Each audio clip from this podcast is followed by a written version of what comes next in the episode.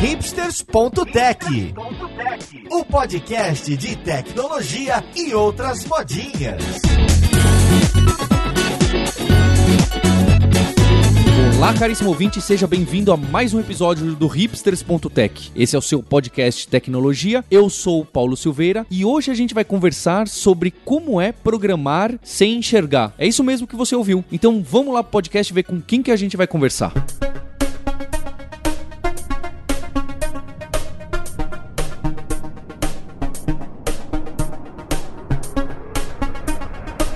E eu tô aqui mais uma vez com o Alexandre Costa, que participou do episódio de acessibilidade web, episódio número 21. Tá anotado, tem aí na página no hipsters.tech para você que não ouviu. Ele hoje é Master Mobile Engineer, olha que nome bacana, na ArcTouch Mobile Experience, que é uma empresa lá de São Francisco que tem escritório em Florianópolis. Agora ele tá morando por lá. Como você tá, Alexandre? Tô bem, Paulo. Um ano depois, um monte de mudanças aí durante esse ano e muito bom estar tá de volta aqui no cast. É, bom dia, boa tarde, boa noite aí pro ouvinte que vai curtir bastante esse episódio. E junto com ele, eu tô com a Sara Marques, que é analista de TI no Instituto Federal Fluminense. Como você tá, Sara? Ótima, Paulo. Quero agradecer muito aí o convite por estar participando aqui desse podcast. E também com Marlon Souza, que é engenheiro de software no Itaú Unibanco. Fala, Marlon. Fala, Paulo. Salve, galera. Tudo tranquilo com vocês? Muito prazer em participar do Hipsters, um grande sonho meu que tá se realizando hoje. Inclusive, o, o Marlon é um cara que cuida de um podcast que fala bastante de assuntos relacionados com o que a gente vai conversar hoje. Os três convidados aqui, de uma forma ou de outra, possuem um, grau de deficiência visual. É, vocês podiam até falar qual é o grau que cada um de vocês tem? É, eu vou começar então. Hoje eu sou clinicamente cego, eu tenho só um pequeno resquício de luz, eu não consigo mais ler nem escrever, mas durante 28 anos da minha vida eu tive baixa visão. Eu nunca tive uma visão perfeita, eu não, não conseguia enxergar de longe, usava outros recursos de acessibilidade para conseguir ler quadro negro na, na escola e na faculdade, lia o computador bem próximo, né, da tela, mas graças ao glaucoma, que é a doença que eu tenho, eu fiquei cego aos 28 anos e aí fui aprender a usar as tecnologias que os meus amigos aí também usam, que são os leitores de tela, que a gente até comentou no episódio 21. E você, Sara, como que é a sua visão? Eu sou cega total, desde nascença, e inclusive, então eu nunca enxerguei mesmo. Eu enxergo um vulto ou outro, mas na prática não conta, só uh, para uso de tecnologia, então realmente não faz a menor diferença. Eu sou cega total e sempre usei o computador com leitor de tela. Comecei com dois Vox lá nos anos 90. Sempre usei dessa forma, só com áudio e com teclado. E você, Marlon? Eu sou cego total, praticamente. Não total porque eu também enxergo luz e, obviamente, o escuro, né? Que é o, é o inverso da luz. Então, se eu tiver durante o dia um solzão de rachar e aparecer do nada um, uma casa na minha frente, eu vou conseguir ver que alguma coisa tá bloqueando a luz. Mas essa visão não é considerada de nenhum uso prático para vida diária. Então, ler não, não rola, escrever não rola e também usar computador só com tecnologia assistiva. E eu gostei muito da proposta desse podcast porque eu tenho certeza que não sou só eu. Os outros ouvintes também estão muito interessados em conhecer como vocês trabalham e eles querem estar mais próximos dessas pessoas com deficiência visual e entender como que é o dia a dia em tecnologia. Precisa validar um campo de data num formulário HTML que foi colocado lá. Imagina que é JavaScript Vanilla, basicão ou jQuery e tá lá comitado num repositório. Qual que é o passo a passo? Como que vai o screen reader trabalhar junto com editor de texto, editor de código ou console? Como que vocês podem me contar que é essa história de vocês editando um código, comitando, testando e olhando no browser? Eu acho que é bom, Paulo, né, nesse caso ter as três visões, porque nós somos de backgrounds diferentes, né, trabalhamos com ferramentas diferentes e, inclusive, é, linguagens diferentes, né? Como eu citei no, no ano passado, eu sou Microsoft MVP, então eu trabalho muito com Visual Studio, inclusive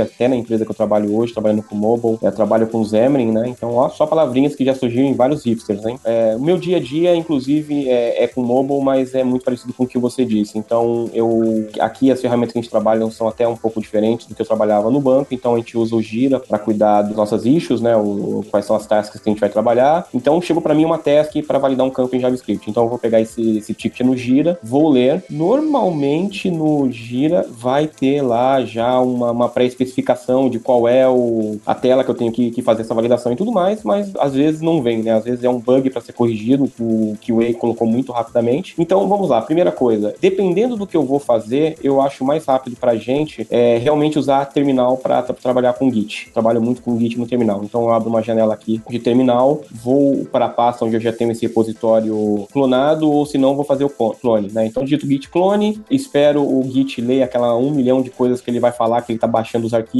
consigo dar um comando ou outro pro leitor de telas ler a linha anterior para saber se ele terminou ou não, quando é um muito mais demorado, mas normalmente é instantâneo, vai me fazer pelo número de bips que ele vai dar na tela, eu já sei que ele terminou, eu sei que eu estou com o código pronto. Gosto muito de trabalhar tanto com Visual Studio quanto com Visual Studio Code, então eu vou para a IDE para editar esse arquivo. E aí navego com as teclas de atalho, então o nosso maior parceiro é tecla de atalho, porque mouse pra gente não, não rola, e às vezes ficar navegando só com tab ou com menus é, é muito lento. Então a gente acaba memorizando muitas teclas de atalho, então mandei abrir o projeto com Command Shift O, dei um Ctrl WS para ir pro Solution Explorer, busquei ali qual é o arquivo que eu tenho que editar, editei o arquivo, caí no, dei um enter no arquivo, caí no editor. Como eu sei que normalmente JavaScript, né, a boa prática é colocar se é do jeito mais antigo, mais tradicional, estaria no mesmo arquivo, iria para o final, mas se não abrir lá o JavaScript que eu sei que está embedado naquela página, dou um, um Ctrl F para fazer uma busca, localizo o lugar mais próximo onde eu coloco ali as validações e edito o código. Só que, qual o problema? Às vezes eu vou chegar no, no trecho de validação e eu, não é exatamente no ponto onde eu localizei. Ali está o começo da function que faz a validação e eu tenho que ler como é que está escrito aquilo lá e aí é que entra um dos nossos grandes desafios e aí, né, aos abençoados ouvintes, normalmente a gente se depara com alguns problemas como linhas em branco, que é só para deixar visualmente mais legível o código, e aí o leitor de tela vai lendo linha a linha pra gente. É, eu costumo dizer em branco, que... em branco, é... em branco, em branco, em branco, em branco, em branco. Exatamente. né? O leitor vai ler exatamente dessa forma. Só que em é... branco, em branco, continua lendo, eu, porque eu, o pessoal exagera. Eu costumo dizer que é o seguinte, como a gente tem que ler linha a linha, né? Vocês conseguem bater o olho na tela, ver um bloco de código. A gente tem que ler linha a linha para saber se abriu um if, se abriu um function. Ainda mais JavaScript que você deu exemplo, Paulo, eu acho sensacional, porque a gente começa a abrir function de function de function, é, então a gente tem que decorar que tem que fechar pelo menos três chaves ali. É, localizei o ponto e, e, coloquei. Só que, novamente, como a gente foi lendo linha a linha, eu já fui montando a stack na minha cabeça. Então eu, eu, eu compilo o código no cérebro muito antes do, da, da engine do browser compilar. Então isso ajuda a gente não só a entender aquele código para é, não, não cometer nenhum erro de, de implementação, mas de certa forma a gente já está fazendo um teste de mesa ali e a gente é o primeiro teste do TDD, já é a nossa cabeça ali fazendo.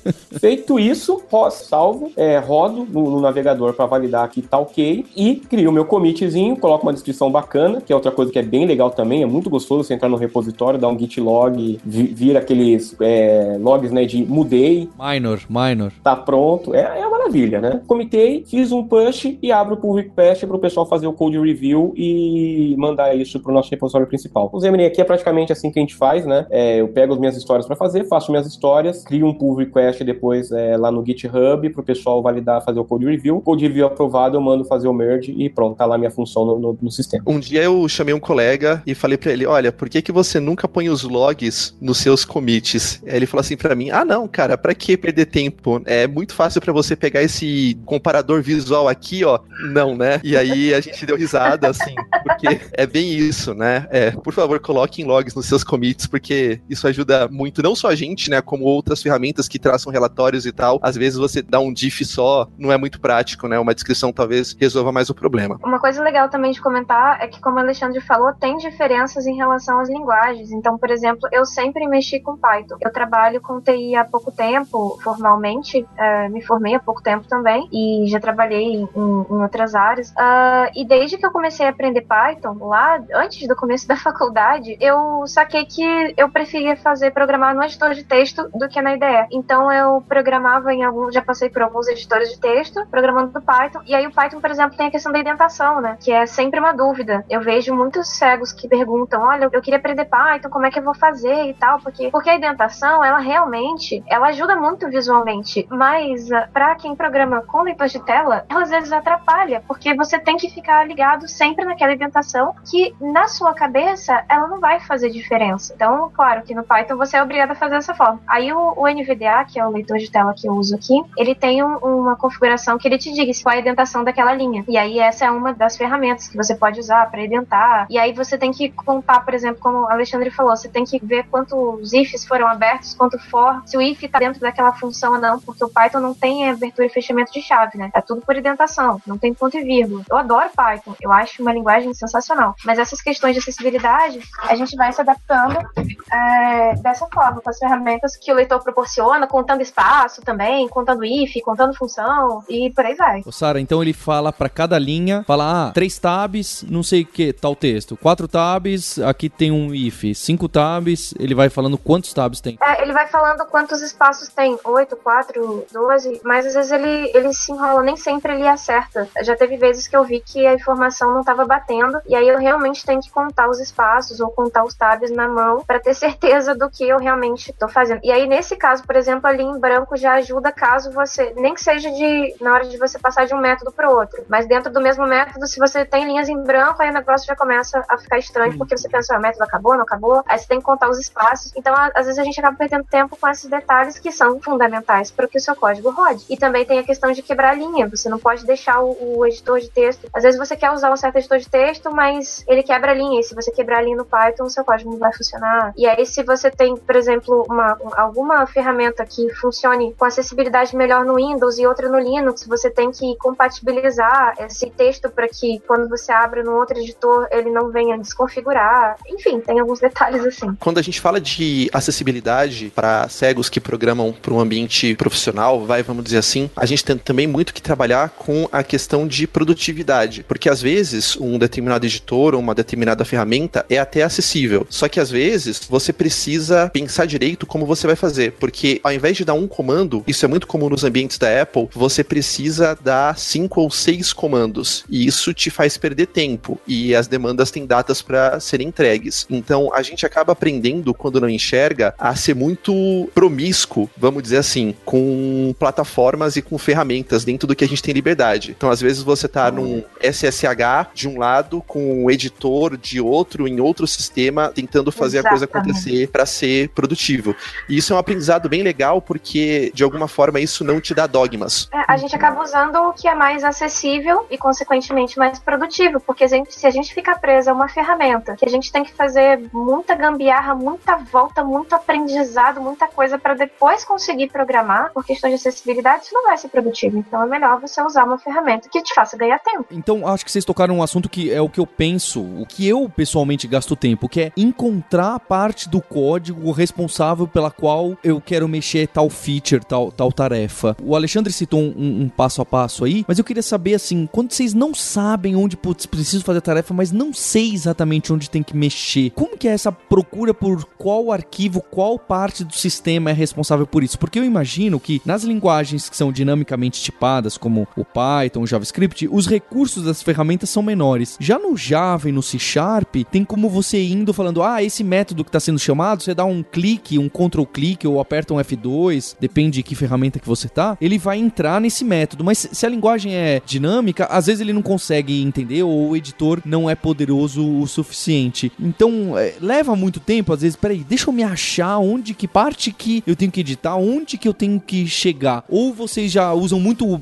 o puro e simplesmente Ctrl F, o find, para tentar chutar palavras, chutar o nome do método. É, aí vem um nível, vem um nível superior, né, Paulo? Que aí às vezes também é bom desmitificar isso também, é bem interessante, porque antigamente, quando você pegava na, na época do COBOL, que foi uma época onde realmente os cegos começaram a ser incluídos na área de tecnologia, até inclusive, não sei se um dia o Vilmar vai ouvir isso, mas um abraço pra gente, é um programador amigo nosso e começou a programar na década de 70, com um cartão perfurado onde nem a palavra acessibilidade existia ainda. No começo nós éramos programadores e a gente foi crescendo, né? O Marlon é engenheiro de software, ele ajuda a decidir rumo de um sistema extremamente importante lá onde ele trabalha. Eu também trabalho aqui com, com projetos bem grandes e isso fez com que a gente também não ganhasse só a cunha de programador, né? De, de, de digitador de código, mas também de arquiteto, de engenheiro, de entender muito mais do sistema do que simplesmente atacar uma, uma feature. E com isso a gente teve que aprender muito também de, de, de estrutura de, de código, né? De como organizar uh, um sistema em relação à separação de, de camadas, separação de classes. Então a gente acaba usando um pouco dessa experiência quando a gente pega um código que não foi a gente que desenvolveu para navegar nessa estrutura, né? Como eu estava falando do Visual Studio. Então, é, normalmente, eu posso não saber exatamente qual é a classe, mas é, dependendo do ticket que eu receber, eu sei que eu vou ter que mexer no front-end ou no back-end. Dependendo do ticket que eu receber, eu sei que eu vou ter que mexer num determinado módulo da minha aplicação que vai estar separado normalmente em uma determinada pasta ou dentro de um agrupamento de pastas. Isso ajuda bastante a gente a navegar. Mas uma das coisas que até é um termo de discussão bem grande entre o Marlon e eu,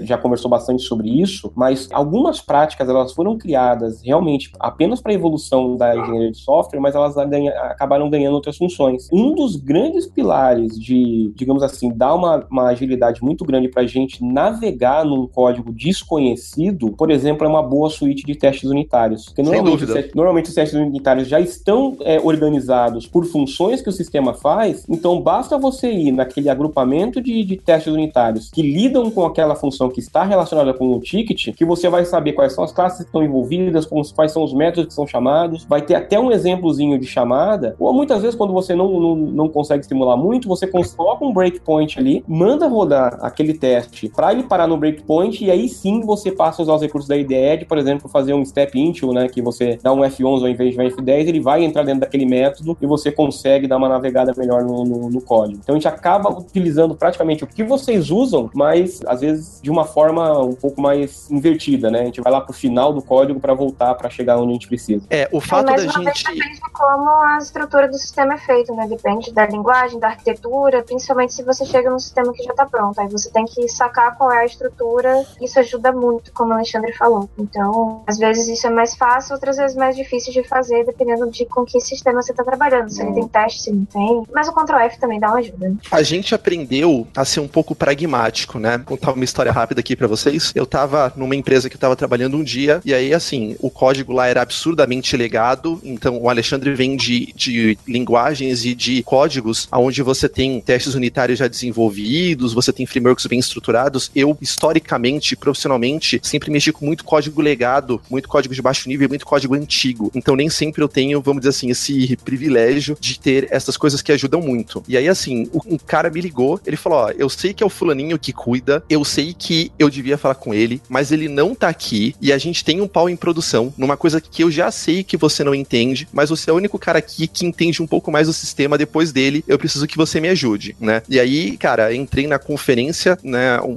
um monte de pessoas histéricas, tal, produção parada, um monte de dinheiro par parando de circular, porque também era uma empresa que trabalhava com área financeira. E aí, assim, me peguei vendo um código completamente desconhecido, com um problema de produção, e a única coisa que eu tinha de produção era uma log, né? Então aí o que eu fiz? Eu usei o raciocínio lógico. Eu falei, cara, primeiro eu vou ver qual que é o gerador de log disso aqui. Aí eu vi o gerador de log, descobri que os erros eram, eram gerados sempre com código. Aí falei, bom, beleza, vou procurar qual é o código que está gerado. E aí, assim, eu descobri que esse código era, era C, mas a pessoa que desenvolveu, ela provavelmente não tinha uma boa noção de orientação a objeto. Então era um grande código C de umas 160 linhas, cuja primeira era um try, a segunda era um abre-chave, e a linha 161 era um fecha-chave, e depois tinha um catch, né? Esse catch pegava ponto, ponto, ponto, ou seja, qualquer coisa, e dava uma mensagem de erro completamente genérica, e depois fechava a chave. E era essa mensagem que a gente estava vendo no log. E aí, assim, o que que eu fiz? Como eu não tinha ideia nenhuma da lógica de negócios, eu peguei essas 160 linhas da função, ordenei, não pela ordem lógica de execução, mas pela ordem do que mais provavelmente podia dar problema e do que menos provavelmente podia dar problema. Então, ele, tipo, todas as linhas uma por uma, e falei, ah, isso aqui tem probabilidade 1 de dar problema, que é uma atribuição de variável. Isso aqui é uma chamada de serviço, tem probabilidade, sei lá, 10 de dar problema. E aí eu ranqueei,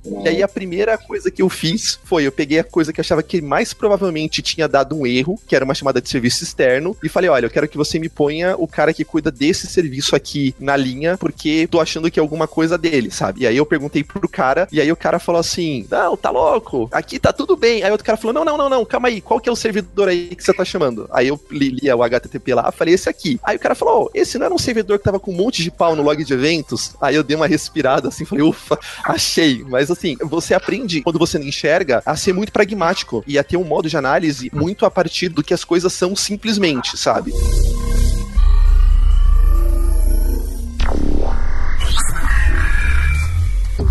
Isso que o Alexandre também colocou dos testes unitários, vocês estão provando aquela tese de que ah, o teste dá para usar como documentação, certo? Vocês realmente aplicam outras as coisas que já existem de uma outra forma para ajudar. Isso é muito interessante. É, exatamente. Eu, eu, sempre fui a favor. O Marlon fala que eu sempre usei isso daí, mas assim não, Marlon. Já, já nadei muito mar de lama já, cara. Já, eu, eu, meu amigo, eu programei em VB6 que te dá o erro til no método til, né? Eu então, também. É, era lindo. Então assim, mas é, como o Paulo colocou, para mim documentação em papel é, ela tem só um defeito. Eu não, não, não sou contra documentação em, né, os documento visão, que eu acho super preconceituoso com a gente, brincadeiras à parte. Mas eu acho que documentação é, é importante, principalmente nos estágios mais embrionários de um projeto, porque você está falando de, de investimentos, está falando com pessoas que não são da área técnica, elas têm que ter uma, uma noção do que vai ser desenvolvido. Mas para gente da área técnica, documentação tem que ser viva. O que eu escrevi num papel hoje, como diagrama de classe, você pode ter certeza que daqui a dois dias já não vai valer mais, porque. Alguém refatorou. Veio, é, ou veio um requisito novo, ou veio uma refatoração. É, a gente teve isso mesmo agora na, na última sprint aqui, a gente teve totalmente um replanejamento para a próxima release. E assim, qualquer coisa que tivesse escrito em papel, é, a gente tem um tempo tão curto para lançar essa release que ninguém vai, iria atualizar essa documentação. Então, o, o, código é um documento vivo. E se eu preciso de um diagrama de classe para fazer uma discussão visual numa mesa, eu acho super válido isso, eu estar numa reunião e as pessoas que precisam de algo visual para se balizar levarem isso daí. Cara, hoje em dia, qualquer ideia, você clica com o botão direito, fala gerar diagrama de classes, imprime, leva para reunião, aquilo vai ser um dia atualizado, e se precisar de novo, eu atualizo de novo. Não é aquele documento que vai estar lá, versão 1.0 na data tal, 1.1 um mês depois, e 2.0 é, três dias depois da 1.1, e a gente já, já deveria estar na versão 99 e aquilo nunca mais foi mexido, nunca mais foi atualizado, aquilo não está versionado corretamente. Então, boas práticas de programação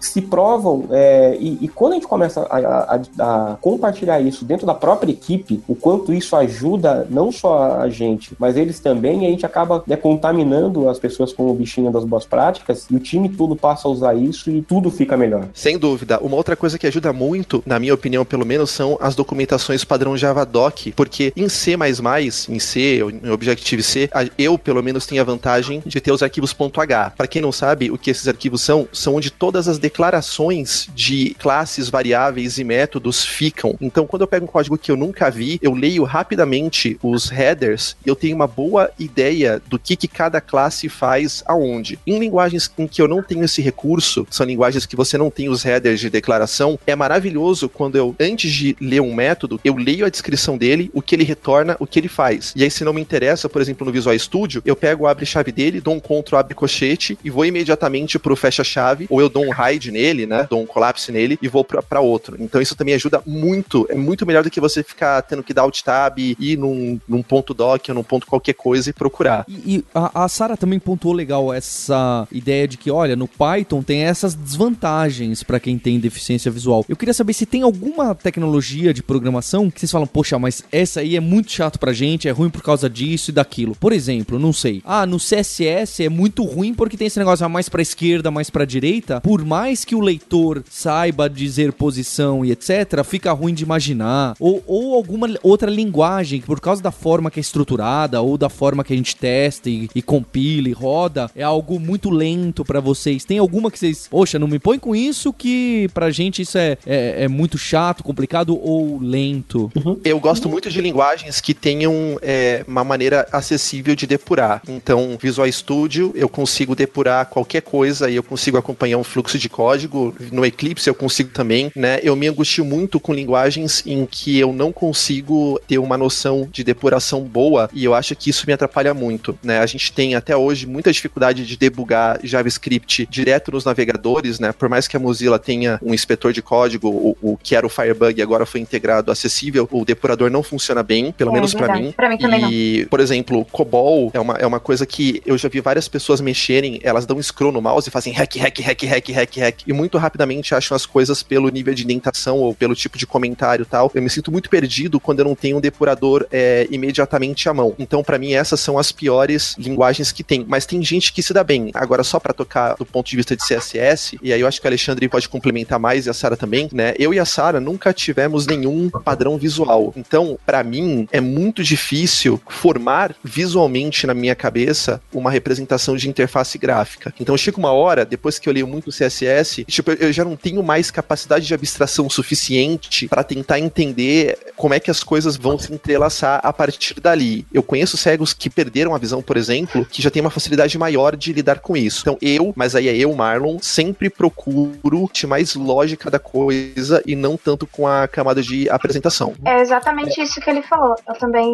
como eu falei, também sou cego de nascença como ele, e a gente não tem essa abstração de interface gráfica, até para programas comuns, porque o que acontece? O leitor de tela, ele lê tudo de forma linear. Então você pega um site que tem, não sei, um menu do lado esquerdo, uma, não sei, o um conteúdo no meio e, e, e um rodapé. Pra gente isso não faz diferença. O que o leitor de tela vai ler é por ordem. Então ele vai ler a primeira coisa que tá no código fonte, depois a segunda coisa, depois a terceira coisa. Então se o negócio tá no canto superior direito, no meio, embaixo, isso não faz diferença pra gente. É só pra, pra explicar como é que o leitor de tela funciona. E nos programas, nas interfaces gráficas também. Ctrl Tab, quando tem abas, com teclas de atalho para acessar os menus, o Alt costuma ser o padrão, e mais algumas coisas. Então, a nossa forma de entender aquele programa não é pela sua representação na tela. A única coisa que agora, só agora com as interfaces touchscreen para celular, é que a gente está conseguindo, eu pelo menos, tenho tido uma ideia melhor de como é uma representação gráfica. Mas isso é mais como usuário, porque eu nunca programei para mobile. Ah, então, se você tem que fazer, eu tive muito esse problema na faculdade, porque eu não sei o que acontece, que os professores acham que é muito mais importante você saber organizar o layout de uma tela do que saber programar a lógica daquele negócio. E aí, a primeira coisa que você tinha que aprender no Java ou no Delphi era fazer uma tela. E assim, era absurdo, porque eu não via sentido naquilo. Primeiro, que eu não conseguia fazer. E segundo, que ué, eu acho que o mais importante é você saber a lógica e o sistema funcionar. Então, se eu não posso programar uma tela, eu vou programar outra coisa. Se eu não me sinto à vontade programando uma tela, eu acho que tem outras funções que eu posso fazer. E assim como qualquer pessoa, né? Cada um tem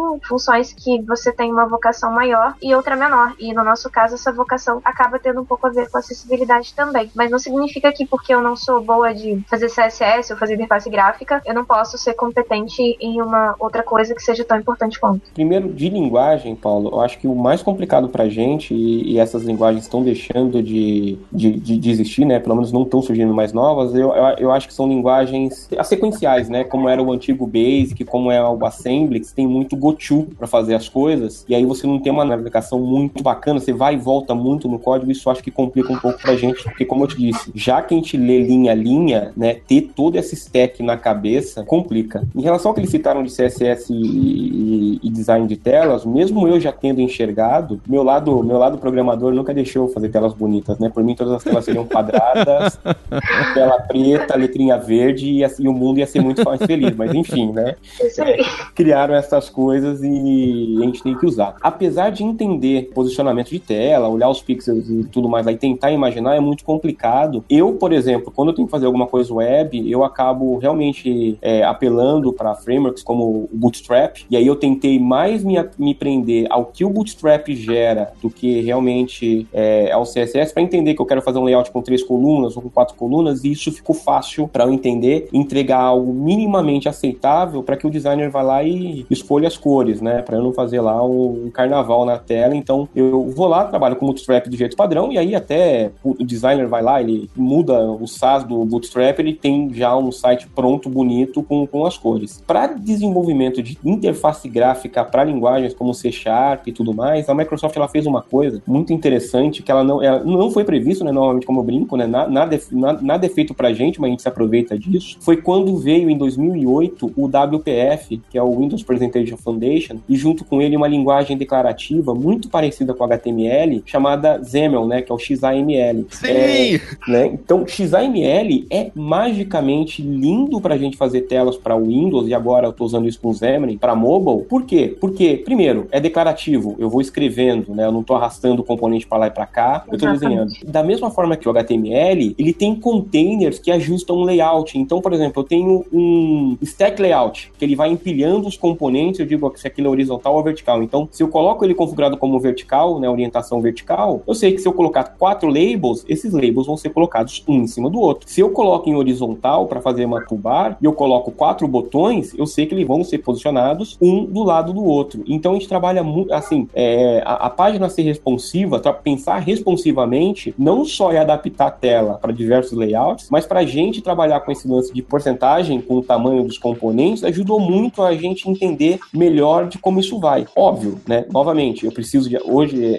hoje que eu, quando eu preciso desenvolver alguma tela, aqui a gente tem layouts pixel perfect em diversos devices e tudo mais. A gente tem um, um comum acordo aqui de quando eu pego uma task que é uma tela, senta um QA comigo e eu vou lá desenhando essa, desenho essa tela em código, rodo no device e ele me fala: olha, tá 90% certo, tá? É, é, essa primeira parte do cabeçalho tá certinha, é, essa parte aqui do, do meio onde estão os dados, sei lá, de pagamento tão bacana, mas aqui no rodapé a, os botões não ficaram alinhados corretamente, né? Tá mais ou menos ali uns 10% torto. Aí ele fala, tá 10% torto, eu já sei mais ou menos aonde é o código que gerencia aquilo, olho e falo, esqueci de, de aplicar um, um padding aqui ou uma margem aqui, coloco, rodo de novo, ele olha e fala, não, tá perfeito. Eu vou lá e fecho o tick. Mas desafio mesmo pra gente, eu acho que os três vão concordar, não é quando a gente tá codificando, porque codificando a gente dá o jeito. Existem algumas tarefas que, por exemplo, eu já falei pro time aqui que eu delego. Se eu tiver um, um merge para fazer que não for de código C Sharp, é, eu não faço. Às vezes a gente tem conflito em arquivos de solução ou arquivos de research, e aí é muito complicado pra gente trabalhar com aquelas ferramentas visuais de, de, de merge. Então, nesse caso, o que eu faço é, eu crio lá o meu pull request sem o rebase sendo feito e falo pro pessoal, falo, galera, tá aí, por favor, me ajuda com esse rebase, eles fazendo o rebase, eu vou lá e marco que aquele código tá pra code review. É, é a única que... tarefa que realmente eu acho muito, muito complicado a gente fazer, porque principalmente que gera um risco muito grande. Muitas vezes a gente tentando fazer, a gente acaba gerando um, um erro de, de merge maior do que se a gente delegar isso para alguém fazer pra gente. Você é Exatamente. é potencialmente mais lento e isso. você é potencialmente mais arriscado de fazer. Eu acho que parte da maturidade de você ser um bom profissional, tô falando de um bom profissional em qualquer área, é saber as coisas em que você é bom e as coisas em que você não é bom, né? E acho que uma equipe madura, ela vai acabar se complementando de uma forma ou de outra. Então, sim, nós três aqui, e acho que todos os cegos que eu conheço, não somos bons em fazer merge. Pode ser não. que algum cego em algum lugar do mundo seja o cara em fazer merge. Esses dias aí eu tava falando que estatística não rolava para deficientes visuais, e aí eu terminei de falar a minha opinião, e a menina me chamou de canto e falou: Marlon, eu sou cego, sou estatística, trabalho com estatística há 10 anos, sabe? E ela foi bela comigo, bela no sentido de educada tal. E eu comecei, mas como, mas como, mas como? Ela falou: Meu, é a mesma coisa que eu fico me perguntando com vocês codificando, mas como, mas como, mas como? Você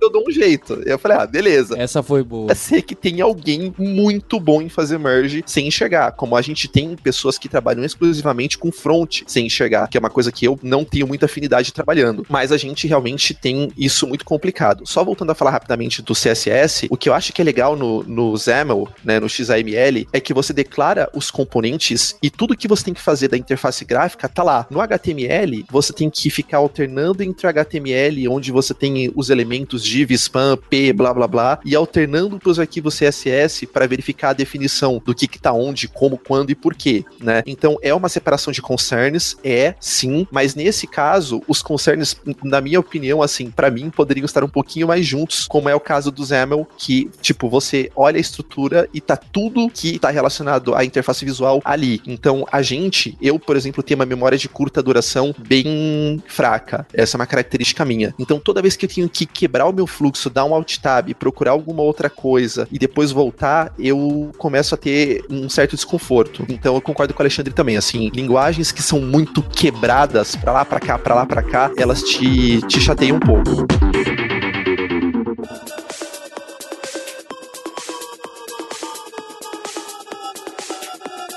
Queria fazer mais uma pergunta não, não relacionada tanto a código, porque é, é curioso, né? Vocês vão descrevendo esses problemas e dificuldades, e na verdade, grande parte deles são muito próximas para quem tem visão total também, né? Algumas coisas são mais complicadas pra gente e, e são parecidas. E a parte mais é, gerencial, do ambiente, por mais que nós sejamos esses bichos isolados, introvertidos, ou pelo menos esse é o estereótipo, um exemplo é, eu vi no Alexandre, ele tá, onde ele tá conversando com a gente aqui no Google Hangouts, tem um quadro, tipo um Kanban, de, de Scrum com umas pessoas coladas e umas tarefas a serem feitas. E é óbvio que na lousa, aí para vocês terem uma capacidade de leitura, já complicou tudo, né? Não tem como colocar leitor, não tem nada. O que que dessas características de programação que não são necessariamente relacionadas ao computador, né? Que estão no ambiente, que ainda causam uma dificuldade ou vocês inventaram uma outra forma de, de driblar? Porque no Trello e tal, aí fica fácil, mas e, e quando aparece uma situação desse de um Kanban, de um quadro? O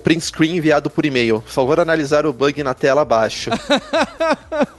Mais comum. É, é tão comum. Cara, e aí às vezes você fala pra pessoa assim: você pode, por favor, mandar isso em descritivo? Aí o cara já, já aconteceu da pessoa responder, fala, por que, que você não olha, né? E aí, obviamente, era uma, era uma pessoa que, enfim, era nova na empresa, não sabia que não enxergava tal. E aí, assim, né, eu chamei a pessoa de canto e falei, então, é que, né, não enxergo tal, não sei o quê. Mas é, acontece muito isso, né? Ou às vezes o cara põe lá um post-it vermelho para quando você chegar, você bater o olho e saber que tem alguma coisa acontecendo. Eu acho que a equipe, ela acaba, parte disso é você. Hoje nós temos a lista de cegos programadores e tem alguns recursos internacionais também. A gente consegue passar um pouco mais pra molecada dessas coisas. Mas a gente quebrou muita pedra, né, Alexandre? E eu acho que parte disso é seu. Quer dizer, você precisa educar, não, mas você precisa dizer para sua equipe algumas pequenas coisas que tem que mudar para que você tenha uma participação plena. Mas normalmente as equipes super aderem, assim. É uma, é uma comunicação, às vezes, que acaba sendo melhor para todo mundo, porque as coisas são mais declaradas diretamente. Então, não tem a, ah, eu pensei que você ia ver isso aqui e ia fazer. Tem, cara, a gente coloca isso no grupo de WhatsApp ou no, no Slack ou em qualquer coisa, em bom português, e todo mundo lê, todo mundo entende. Então, acaba, acaba sendo isso. A equipe, algumas são mais receptivas, outras menos. Algumas pessoas da equipe, eu, eu falo isso não só por experiência minha, mas por experiência de outros uh, cegos que eu conheço que trabalham em, em, em empresas com pessoas que entender exatamente o que você precisa para entender quais essas mudanças que têm que ser feitas e para entender por que, que para certas coisas você leva mais tempo, entender que você precisa de tal jeito e não de outro, mas geralmente é o que o Marlon falou, as coisas, a equipe te ajuda, você conscientiza a equipe, a equipe trabalha junto com você e as informações acabam sendo veiculadas de forma acessível. É o trabalho em conjunto mesmo. Aqui, constantemente eu me surpreendo, assim, a cultura da empresa é, é muito inclusiva, aqui realmente a diversidade ela é extremamente valorizada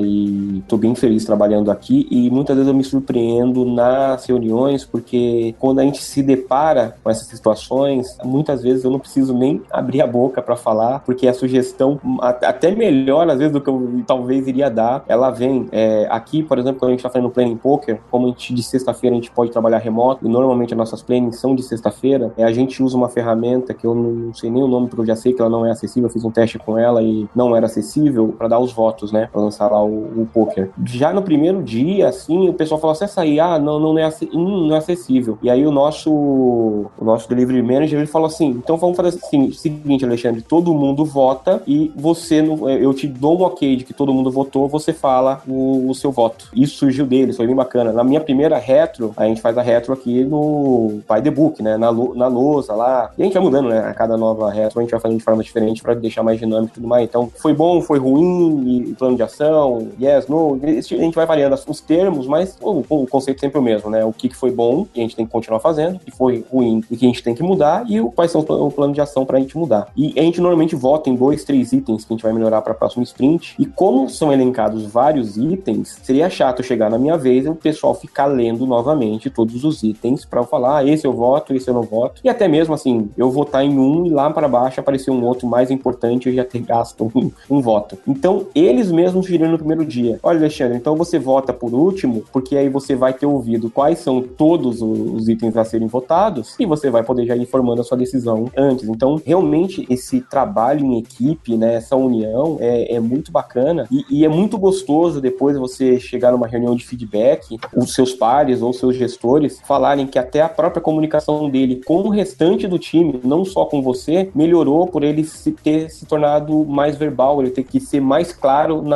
na comunicação dele. Assim, isso funciona muito bem. E não, não só no, no, no, local de trabalho, mas eu recebi esse mesmo feedback de professores que tiveram que ser mais descritivos quando davam aula, e eles falaram Sim. até que até o próprio índice de pessoas que iam mal na matéria dele diminuíram por ele ter uma, um cuidado maior em ser mais descritivo no que ele está apresentando. É, eu sempre Exato. lembro de uma amiga que falou assim para mim, eu, eu ia fazer uma prova de biologia em dupla. Como vocês sabem, eu sou engenheiro de software, então biologia não era muito a minha praia, né? E aí tinha uma questão que eu não tinha a mínima ideia de como respondia, porque eu não estudei mesmo, não sou perfeito. E aí eu falei para ela assim: "Você sabe?" Ela falou: "Marlon, não, eu não sei responder, mas eu sei fazer o desenho". E aí ela fez o desenho, que a prova aceitava o desenho, e a gente tirou nota boa nessa questão. E aí eu fiquei pensando, olha só que legal, né? Ela não aprendeu como eu não aprendi, só que ela reproduziu um conceito visual que para ela não significava nada, mas ela decorou e ela passou. Então, esse tipo de coisa, você normalmente ter um cego na equipe ajuda a eliminar, porque é o que o Alexandre falou, as coisas têm que ser mais descritivas, mais conceitualizadas, mais verbalizadas, né? Isso é,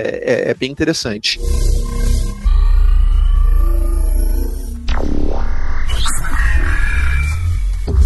Agora, uma das coisas que chateia a gente, e aí eu tenho hoje uma postura muito serena quanto a isso, é às vezes um certo medo que o gestor tem de trabalhar com a gente. Eu, eu sempre falo que eu tinha esse medo, eu achava esse medo absurdo, até um dia um cara falar para mim que eu ia trabalhar com surdo. E aí eu surtei absurdamente por uns dois segundos, e depois eu falei, nossa, mas todo esse medo que eu tenho em relação ao deficiente auditivo, ao surdo, é o medo que as pessoas têm em relação a mim. E é uma, é uma coisa muito natural que esse medo do desconhecido exista né? O ser humano ele é assim. Então eu aprendi a lidar com isso de uma maneira muito serena. Mas às vezes o gestor ele tem um certo medo e esse medo, por mais que evidência aponte, você tenha um bom histórico profissional, tenha passado por outros projetos na empresa com sucesso, ele ainda tá um pouquinho resistente, né? Então às vezes você tem que é, jogar um pouco de poker com o gestor, né? Você tem que bater no peito e falar, meu, me chama que eu dou conta do recado, né? E é claro que isso às vezes também te coloca um peso maior no, no ombro, porque se um cara que enxerga, vamos dizer assim, erra, um erro normal, às vezes a gente tá fazendo coisa difícil. Eu fiz uma implementação esses dias aí de um Stack Walker em C que não, não, foi, não foi tranquilo de fazer. Mas se o cara que enxerga erra, ah, o cara que enxerga errou, enfim, é, era difícil, acontece, tudo bem. Se você erra, você pode estar, tá, sem querer, mandando uma confirmação positiva pro gestor de que talvez não tenha sido muito bom te trazer pra equipe sem enxergar. Então, às vezes, isso te coloca um pouquinho de peso a mais nos ombros, mas assim, também é algo que faz parte do jogo, né? A gente só pode querer ter uma sociedade sociedade melhor e mais consciente a partir do momento que a gente arregaça as mangas para ir conscientizar essa mesma sociedade. Exatamente. Era isso que eu, eu ia. Você acabou dando uma deixa, Marlon, porque eu ia falar que não é legal nem quando o gestor e a equipe partem do pressuposto que você é bom em nada, que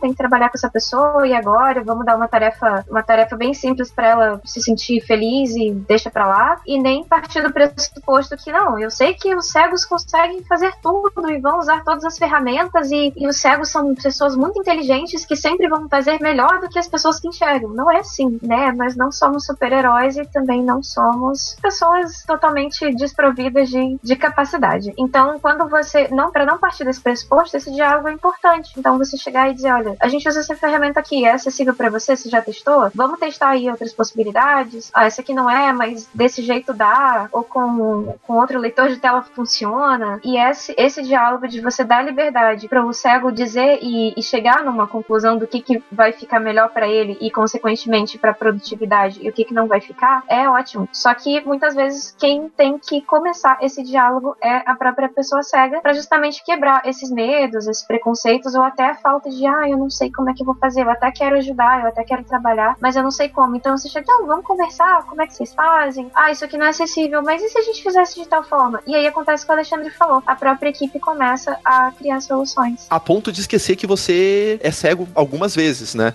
Eu tive uma chefe minha que insistiu para eu pegar um mouse sem fio que, que a empresa tava distribuindo que era muito, muito bom. E aí, assim, a gente, todo mundo começou a dar risada e ela completamente sem entender nada, demorou sem brincadeira, uns 30 segundos. Aí ela começou a dar, falou: Você não usa mouse, né, Marlon? É, não, não. Não.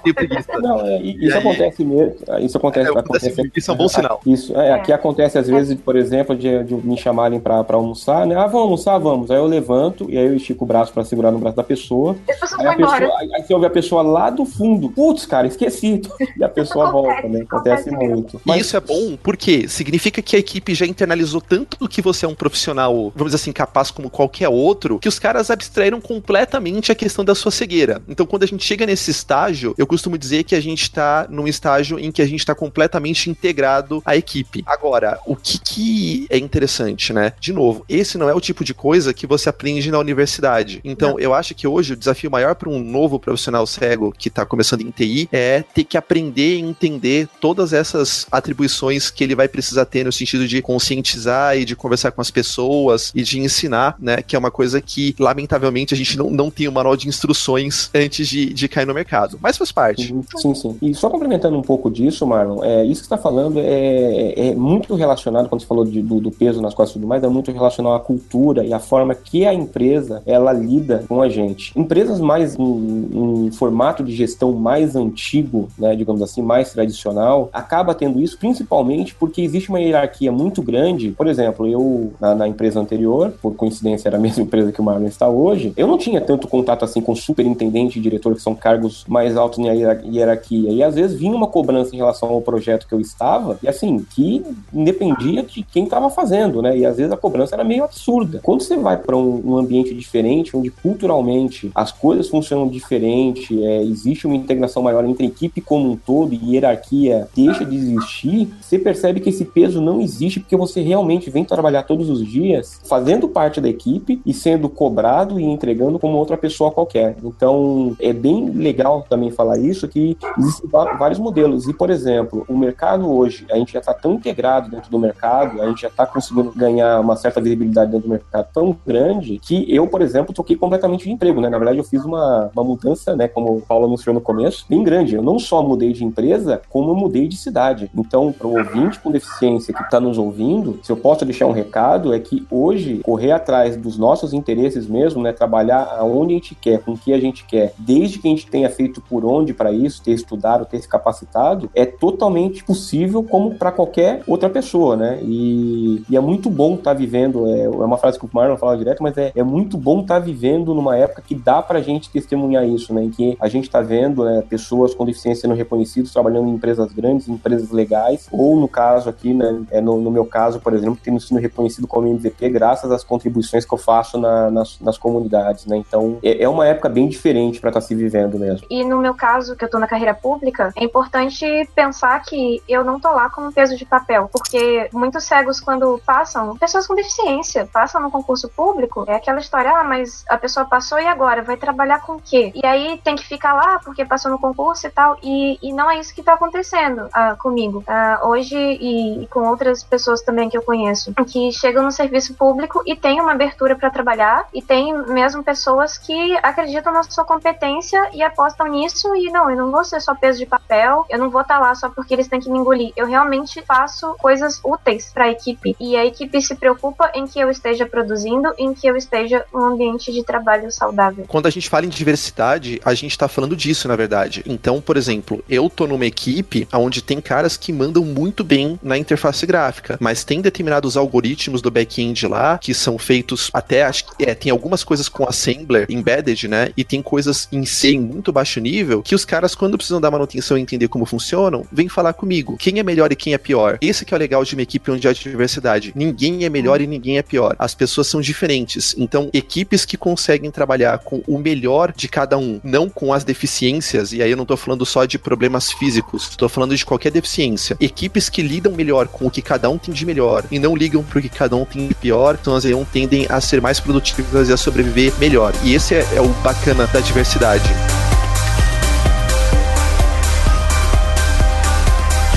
Queria agradecer a presença do Alexandre, da Sara e do Marlon, a ideia do episódio. Eu fiquei muito impressionado. Acho que tem não só fatos curiosos, como é aquilo que eu falei. Interessante a gente enxergar que muitos problemas todo mundo enfrenta. São parecidos, é, um pouco graus diferentes, mas são muito parecidos. Marlon, você pode falar o seu podcast que você tem para deficientes visuais na tecnologia em geral, não só de programação? Qual que é? Qual que é o site? O podcast chama-se Blind Tech, Blind de cego, B-L-I-N-D, de tatu EC c.com.br. A gente fala bastante sobre tecnologia em geral para deficientes visuais, mas se você se interessou por entender como é que a gente opera computador, telefone celular, dá uma ouvida. A gente tem bastante conteúdo escrito também. Enfim, é um assunto bastante interessante. Tem episódios em que a gente fala de inteligência artificial, aplicativos que estão usando IA para resolver problemas da nossa vida. Tem bastante coisas bem interessantes. Então, o endereço é www.blindtech.com.br. E para quem ficou interessado interessado em saber como que é esse dia a dia, essa operação da programação que a gente começou o episódio com o Alexandre descrevendo do editor e como que acha um código, como que edita, a gente tem uma surpresa aí, a gente vai ter a sessão de programação do Alexandre com a Sara e com o Marlon ouvindo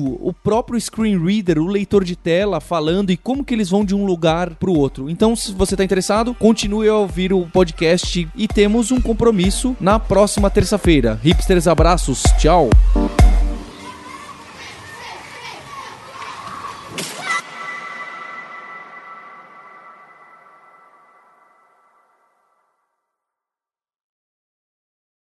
Bom, galera, já que o programa é o nosso barato, eu acho que a gente podia homenagear o Hipsters, né, que tá nos dando essa oportunidade, e fazer um softwarezinho legal que baixe, sei lá, os últimos cinco episódios pra uma pasta. Vamos supor que você vai viajar e tal, e aí você roda esse negocinho aí e ele baixa esses arquivos. O que, que vocês acham? Ah, eu acho interessante, sim, e é, tem uns desafios bem, bem bacanas, né, já que a gente tá fazendo aí scrapbooking aí numa uma página web, né, o que não é algo do outro mundo, mas também não é algo tão trivial, dependendo de como está formatado esse HTML, né? É, concordo. Sara, você se importa em abrir o site e dar uma olhadinha pra gente em como é que é a estrutura? Também acabei de ajustar o som aqui, uma curiosidade, né? O som, eu tô ouvindo o meu computador falando comigo, o NVDA, e vocês ao mesmo tempo, então eu tive que equilibrar o som de vocês com o som do NVDA. Legal também contar isso aí pro pessoal, que a gente acaba trabalhando com várias vozes ao mesmo tempo e já tá aberto aqui, acabei de abrir. Tá legal. Como que funciona a estrutura do Hipsters aí? O que, que você pode dizer pra gente? Eu não abri o código-fonte, eu tô olhando aqui o site, né, o usuário,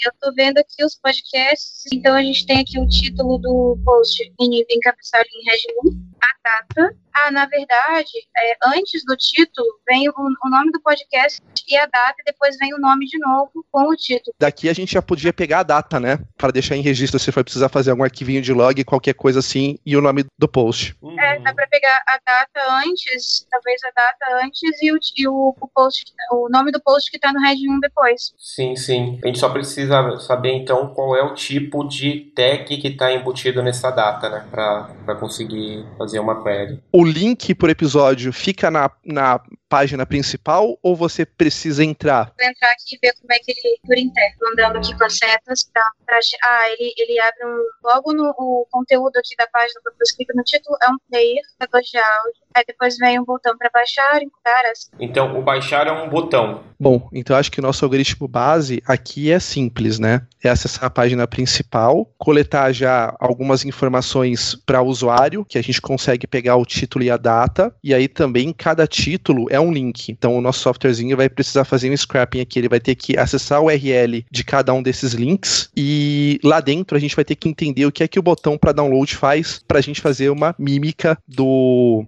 nosso player. Ali, você acha melhor fazer isso aqui para demonstrar em console? É, eu acho que console, né, é, assim, é, eu acho que uma coisa que a gente deixou claro na, na, durante o cast é que não é que a gente não desenvolva interfaces gráficas, né, mas, assim, a, o, o, dom da arte não nasceu comigo, falo, minhas telas são igual pinturas do Van Gogh, ninguém entende nada. Então...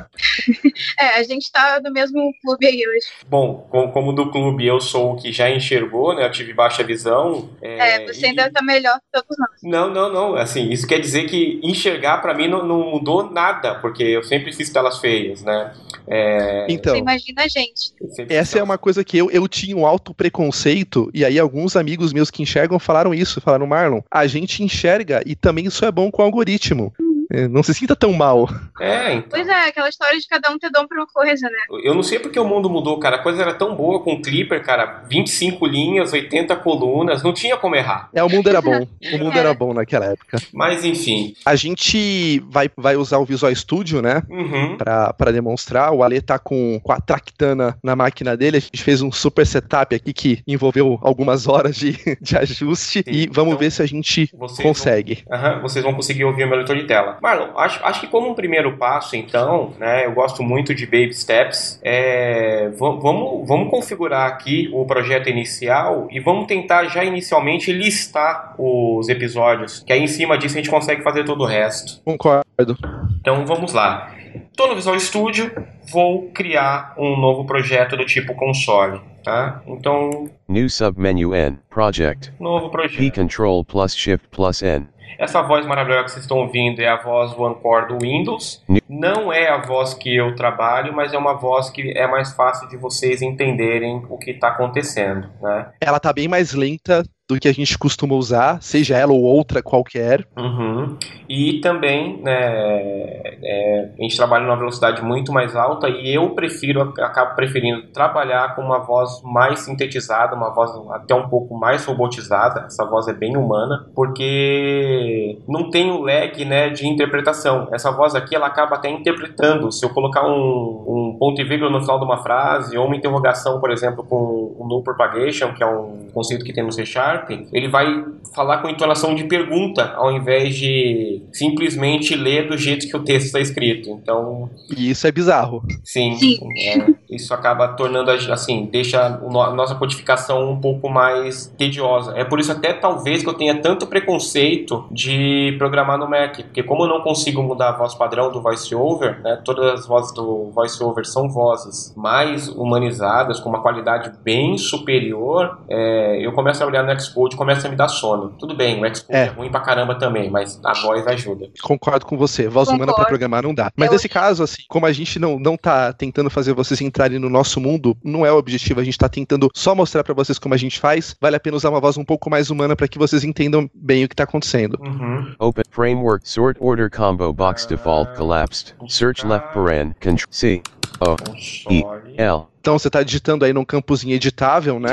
console. De busca, isso. Digitei console, ele falou que tem 10 resultados. Vou dar um tab, ele vai para a lista para mim de tipos de projeto. Extensions list. Windows Console Application A project for creating a Windows Console application. É isso aí. Windows Console, um projeto para criar aplicações do Windows, né? Em, hum. em, português aí fazendo a tradução. É que a minha preocupação é de ele criar é, uma aplicação que não seja em C Sharp. Então vamos ao seguinte, vamos Name colon browse solution create the Create OK cancel but extension providers top level 1 installed expanded.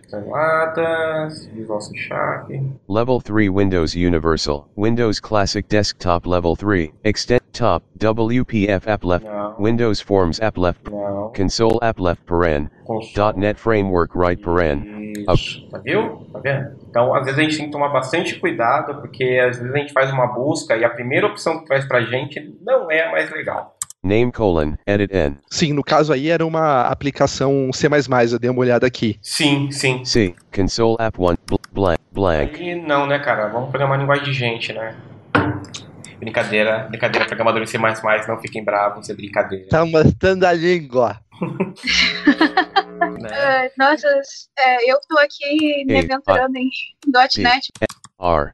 Então, eu vou chamar esse aplicativo. Vou ser bem criativo. Eu vou chamar esse arquivo de hipsters.bet. H. Location colon. Vou combo back, backslash C. Col, na minha backslash de estudos. S. Top browse. Solution name colon. A. Hipsters.batch select. Vou chamar a solução B. apenas de hipsters. S. Hipsters. A. Hipsters.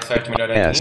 P. S. T. Hipsters. Create directory for solution checkbox check D. Ah. Create new git repository checkbox not check Não, não vamos, não vamos me brincar com isso agora, não vou criar um repositório. OK button. Então, basicamente, o Alexandre só estava dando tab naquele diálogozinho bem manjado de criar solução, projeto, enfim. Demos OK e agora ele está configurando o projeto. Sim, sim. Está instanciando o projeto, daqui a pouco ele vai cair no código fonte. Uau! É, lembrando que eu Creating project hipsters.batch. Ó, ele está avisando pra gente sim. automaticamente que ele está criando o projeto e agora ele acabou de falar project create create successfully. Sim, Ready. sim. Isso, inclusive, Marlon, é, é um, uma coisa bem interessante que ele veio no Visual Studio 2017 a partir tab do control 15.5. Program.cs tab selected. Que é tudo que Text está editor acontecendo edit. com o Visual Studio, ele está jogando para status bar. E como o Ready o NVDA Ready. lê status bar automaticamente pra gente, ele tá dando um feedback muito mais rápido do que tá acontecendo. Então a gente não fica mais perdido tentando entender se terminou, se não terminou. Isso tá dando uma produtividade muito show.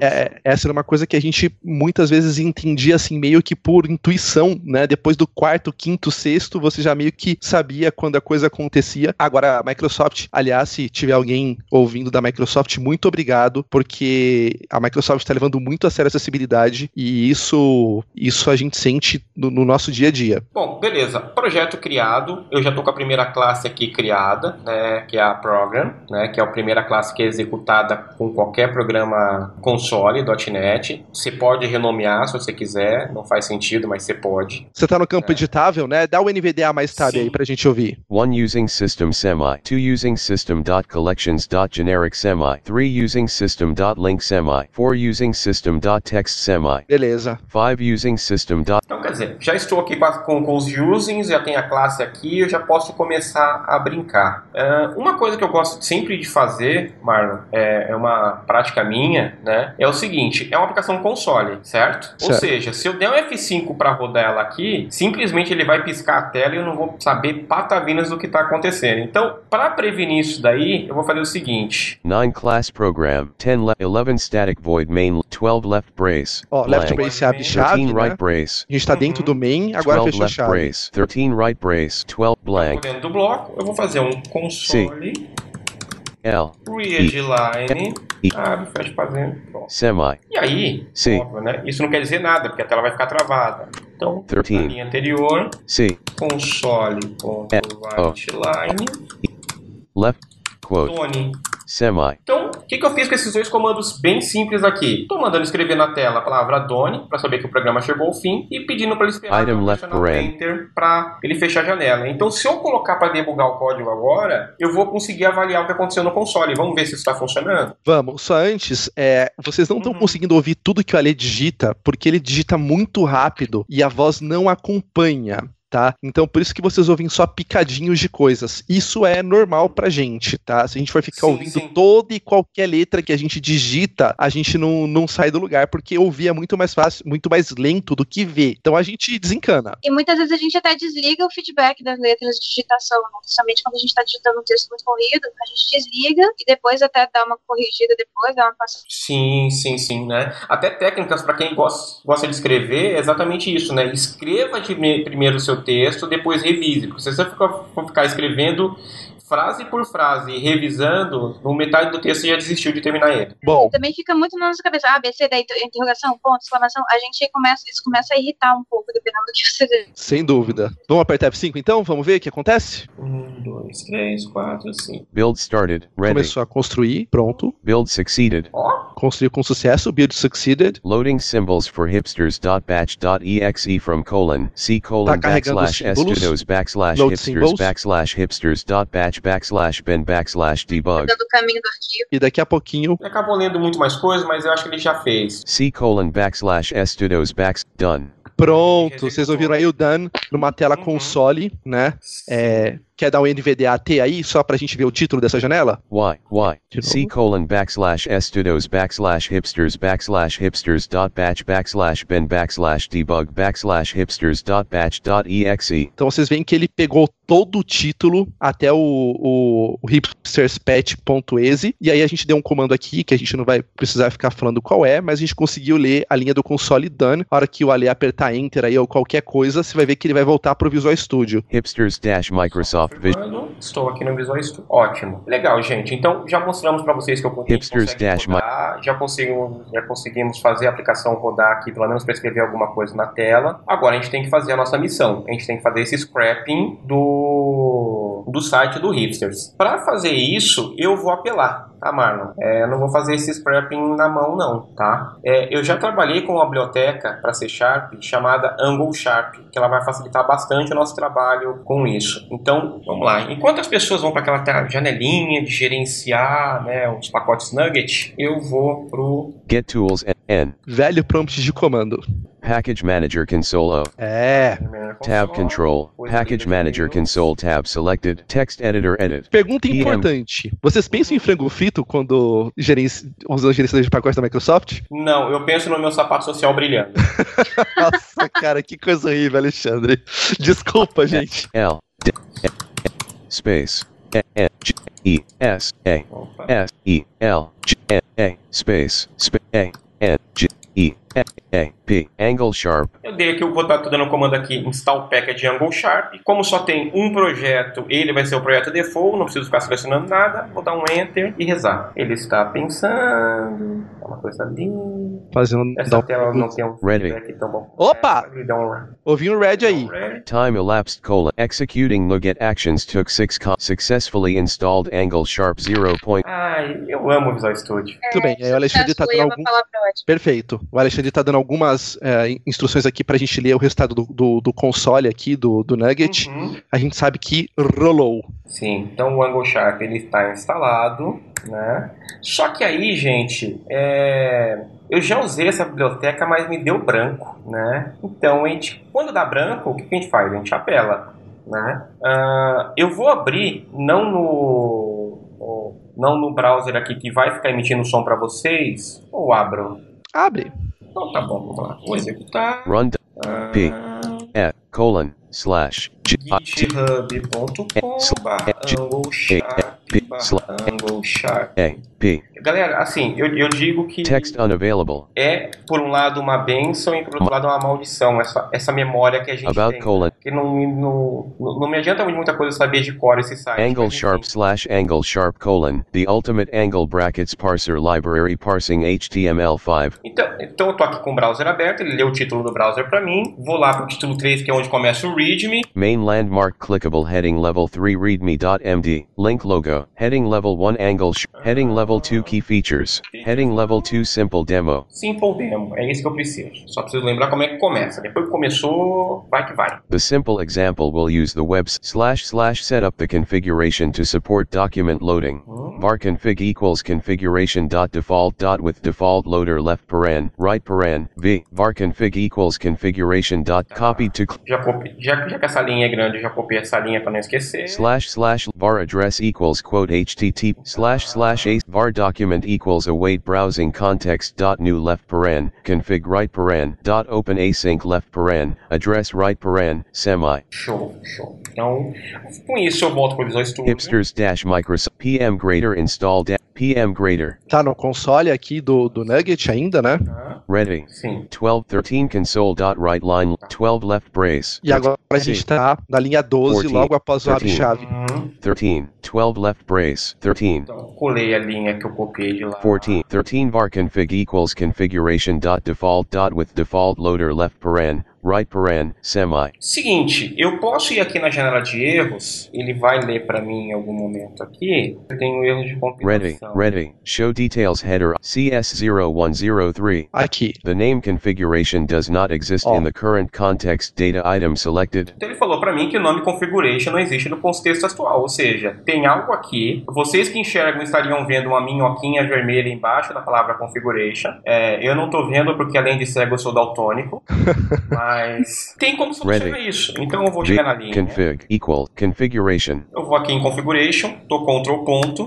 Espera um pouquinho. using angle sharp semi use Preview Angle Sharp, que é como eu resolvo esse problema. tab control program.cs start Ele adicionou lá em cima essa linha pra mim, então com isso eu resolvi o problema. Se eu mandar buildar agora essa solução, build started build succeeded build succeeded. build né? succeeded É, eu dei só um, com um Shift F6, Marlon, para buildar, para ver se está tá compilando mesmo. Ah. Compilou rapidinho, já está funcionando. Então, quer dizer, é, a gente tem acesso às mesmas features que qualquer um de vocês tem. Só que como a gente foi treinado a programar em uma época onde a gente não tinha, a gente já sabia por experiência que esse using, por exemplo, estava faltando. Essa é uma coisa que talvez vocês que só estão ouvindo não tenham se ligado, mas a gente Sim. já acaba tendo uma mente um pouco mais treinada. A molecada que não enxerga e está começando hoje é muito privilegiada, né? Porque eles vão começar a aprender da maneira que vocês estão aprendendo, né? Então, legal. Então, eu vou ter que adicionar, criar um documento aqui agora. 13 left brace fort 15 Linha 15 em branco, 14 var config equals 15 aí var space documento Text- igual, acho que é brow. E.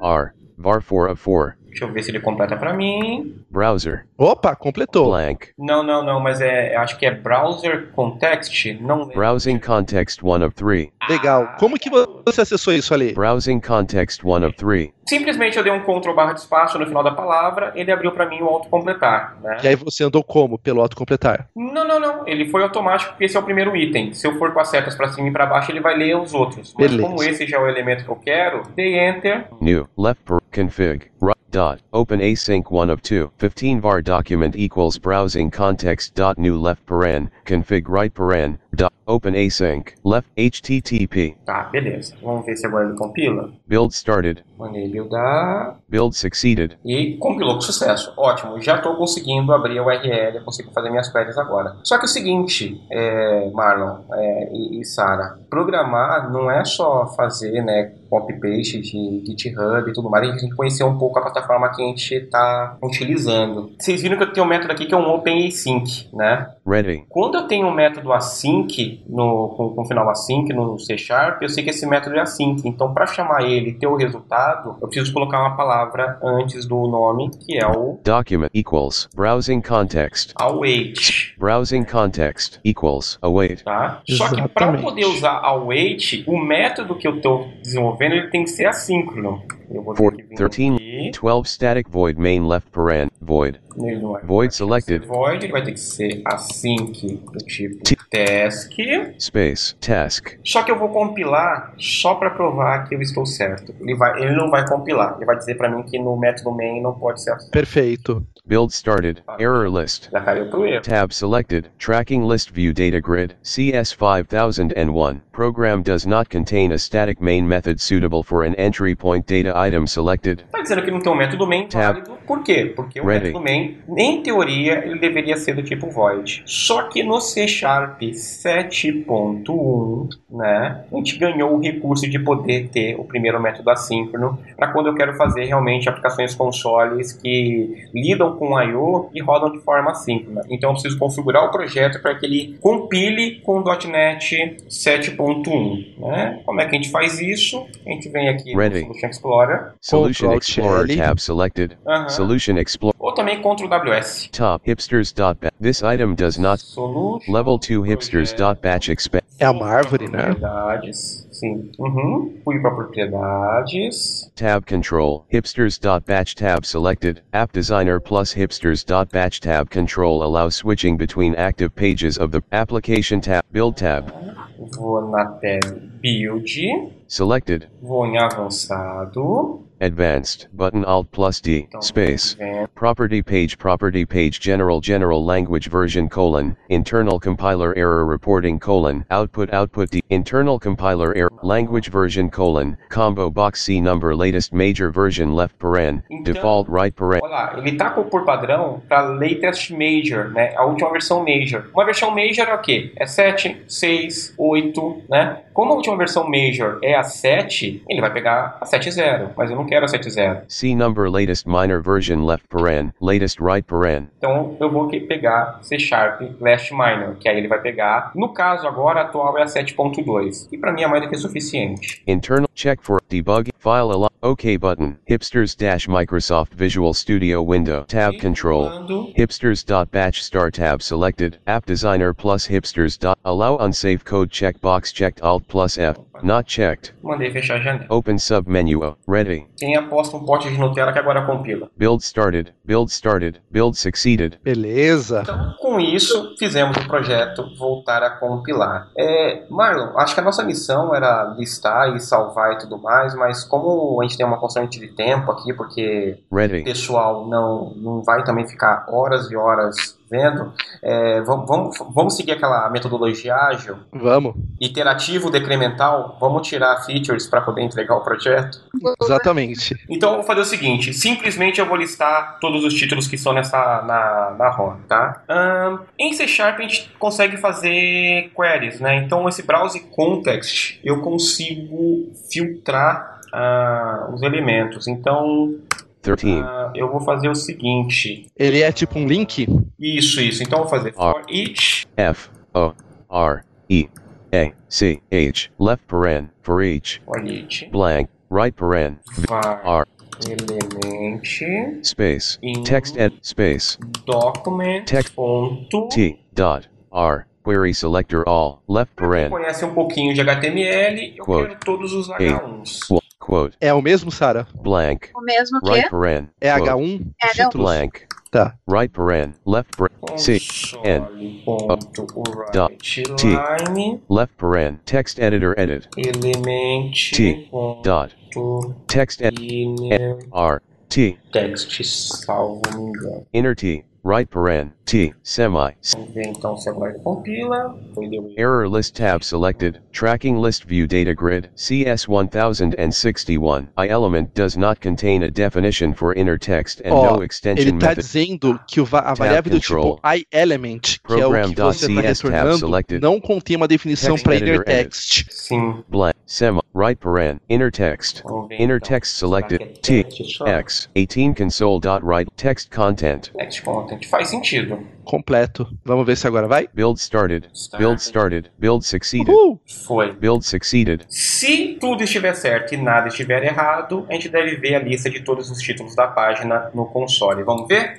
Rodando. 18 c colon backslash estudos backslash hipsters backslash hipsters dot batch backslash bin backslash debug backslash hipsters dot batch dot exe terminal blank loading symbols for hipsters dot batch dot exe from colon c colon backslash estudos backslash hipsters backslash hipsters dot batch backslash bin backslash debug telefonia asterisk evoip dash hipsters number 79 javascript colon ember dot js dash hipsters number 78 tendencias em technologia para 2018 dash hipsters number 77 produtividade dash hipsters number 76 containers e docker dash hipsters number 75 Número 75. Kanban e o fluxo de trabalho dash hipsters number Fluxo de 74 trabalho. Big data e data science colon. Dele, dele, PRK a Isso final é em inglês, é mais fácil. Dash hipsters number 73 Portras do WordPress dash hipsters number 72 Que é um episódio Designers e fantástico. programadores dash hipsters number 71 E acho que tá bom, né, galera? Investimentos um e porque dash a hipsters tá number paga, 70 A gente vai Carreira de programa KO no exterior dash hipsters pegar number o dinheiro do 69 nosso freela agora, Ok, que a gente faz acabou um de seat. entregar, e vai tomar um chopp ali no bar da esquina virtual. Sim. É, o que eu posso fazer para complementar, não vou fazer isso agora, mas vou deixar disponível, é só procurar pelo micro- meu, pelo meu é, GitHub, né, Ready. github.com.br magulation. Esse código vai estar lá disponível para quem quiser dar uma olhadinha, complementar e quem sabe até vocês vão ver lá uma solução fazendo realmente o download. Mas como a gente não quer ocupar muito tempo de vocês, acho que aqui tá bom, né, galera? Já deu pra Acho ter um gostinho, uma ideia de como a coisa funciona? Perfeito. Acho que é, se você que está nos ouvindo estranhou um pouco, saiba que isso é perfeitamente normal, né? É, programar sem enxergar exige que você esteja acostumado a não enxergar, mas a gente espera também que vocês tenham conseguido ter um pouco mais de noção de que pra gente o editor de código e a maneira com que a gente sentou ali, discutiu, falou: não, vamos fazer um console, vamos usar a biblioteca tal, é muito parecido com a maneira que vocês programam, no final das contas. Sim, não, isso aí com certeza. E, novamente, assim, no, no- não é querendo fazer sensacionalismo, muito pelo contrário, a gente abomina isso. Acho que nós somos profissionais como qualquer outro no- na, na empresa. Gostamos de receber feedbacks, tanto positivos quanto negativos, porque a gente só pode melhorar se a gente souber naquilo que a gente está errando. E todos os três aqui, né, é, tem bastante conhecimento. Então, por Ready. exemplo, é, eu quis demonstrar o lance do .NET 7.1, 7.2, exatamente para mostrar que assim, a gente não está parado no tempo, a gente não senta na cadeira e faz a mesma coisa todo dia. A gente está todo dia pesquisando, participando de eventos,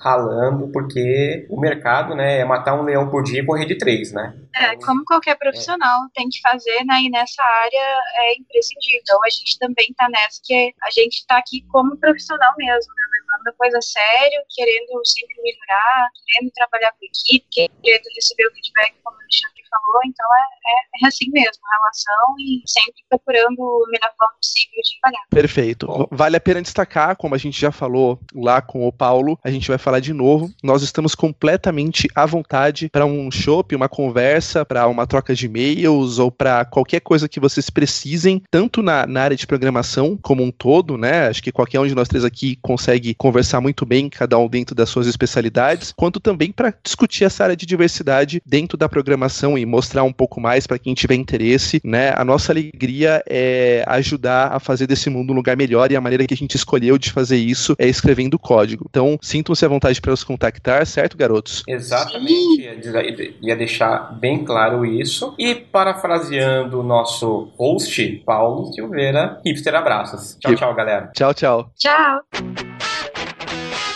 Você ouviu o hipsters.tech, produção e oferecimento alura.com.br, cursos online de tecnologia e Kaelon, ensino e inovação. Edição Radiofobia, podcast e multimídia.